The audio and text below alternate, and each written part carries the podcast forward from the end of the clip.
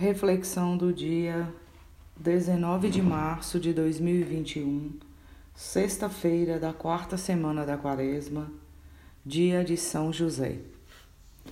O evangelho que iremos meditar hoje está em Mateus, capítulo 1, versículos, versículo 16 e versículo do 18 ao 24.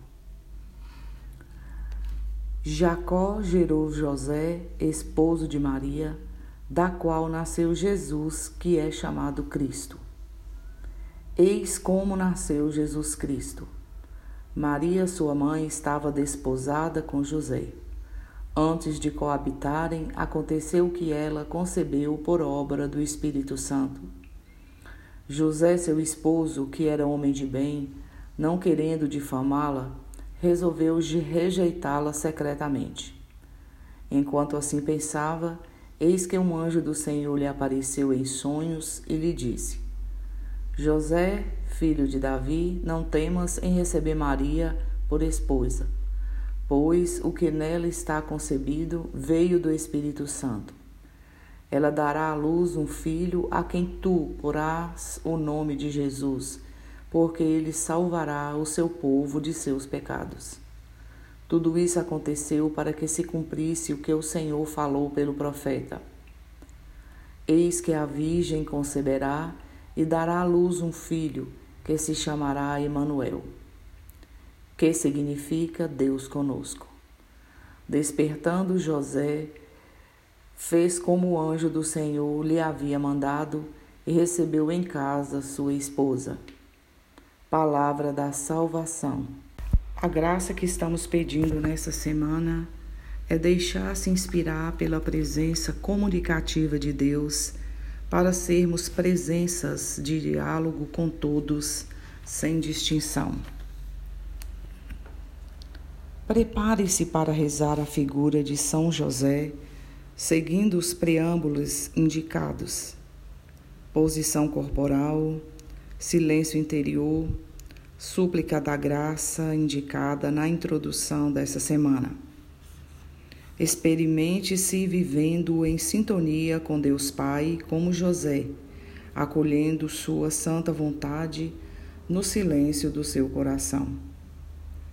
Alimente o desejo de querer viver na intimidade com o Senhor, acolhendo os pontos para oração indicados a única coisa que o Evangelho nos diz de São José é que ele era um homem justo. Esse adjetivo de profundas raízes bíblicas nos quer dizer que ele era reto, íntegro, autêntico, bom, etc. Tudo o que podemos encontrar de positivo em uma pessoa humana. O homem justo é aquele que, como Abraão, acolhe a fé acolhe na fé o plano de Deus e com ele colabora. José é justo porque adere ao misterioso desígnio de Deus, é justo porque se ajusta ao modo de agir de Deus, arrisca com Deus, embora os contornos do seu plano permaneçam obscuros e em certos aspectos incompreensíveis. O justo José viveu no dia a dia a fidelidade a Deus.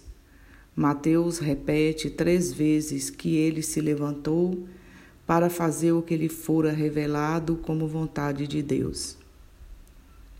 José soube acolher também, na obediência e no amor despojado, a missão que Deus lhe confiou. José é o homem do silêncio. De fato, uma das coisas que mais chama a atenção é que ele não pronuncia palavra alguma em nenhum dos relatos evangélicos nos quais aparece. Diríamos que os relatos apresentam a figura de um homem silencioso. Sua existência é permeada de silêncio. José é o homem que vive e atua no silêncio. Mas entendemos, entendemos bem, esse silêncio não se deve a que José seja um homem de caráter introvertido, isolado, fechado em si. Pelo contrário, mostra-se, trata-se de um silêncio interior intenso, grávido de conteúdo.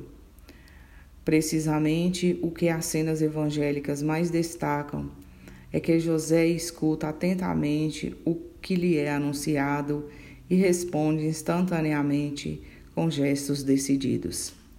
Poderíamos dizer que suas ações são suas palavras e suas palavras não pronunciadas se convertem em gestos eloquentes que manifestam a grandeza de sua alma. O silêncio é a maneira de dialogar de José. Nos relatos de aparição de anjos, normalmente se dá um intercâmbio de palavras entre o mensageiro e a pessoa a qual ele é enviado. No caso de José, no entanto, nunca há diálogo. Nos três momentos em que o anjo do Senhor aparece a José, dá-se o mesmo esquema o anúncio da mensagem e a resposta decidida de José por meio da ação. José não pede explicações nem sinais confirmadores. Obedece e pronto. Toda a vida de José é descrita pelos evangelistas em segundo plano.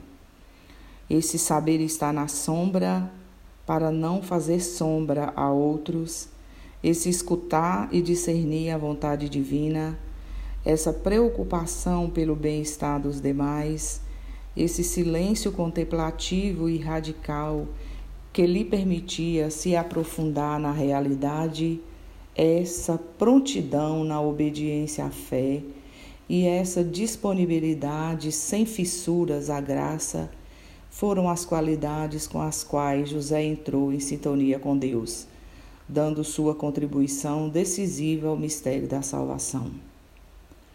A figura silenciosa de José desvela e denuncia o palavreado crônico que nos esvazia. Ele nos mobiliza a viver o silêncio atento e que escuta.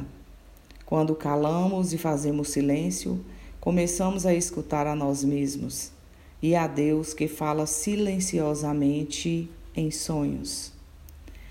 Carecemos do silêncio transformador nesse mundo. O ruído inunda as ruas, os lugares de trabalho, as casas e até os corações. Num contexto de ruídos atrevidos, tanto na cidade como em nossos lugares de repouso, torna-se mais do que necessário uma cultura do silêncio, que permita redescobrir nosso próprio interior escutar a voz dos anjos indicando os melhores caminhos a serem trilhados.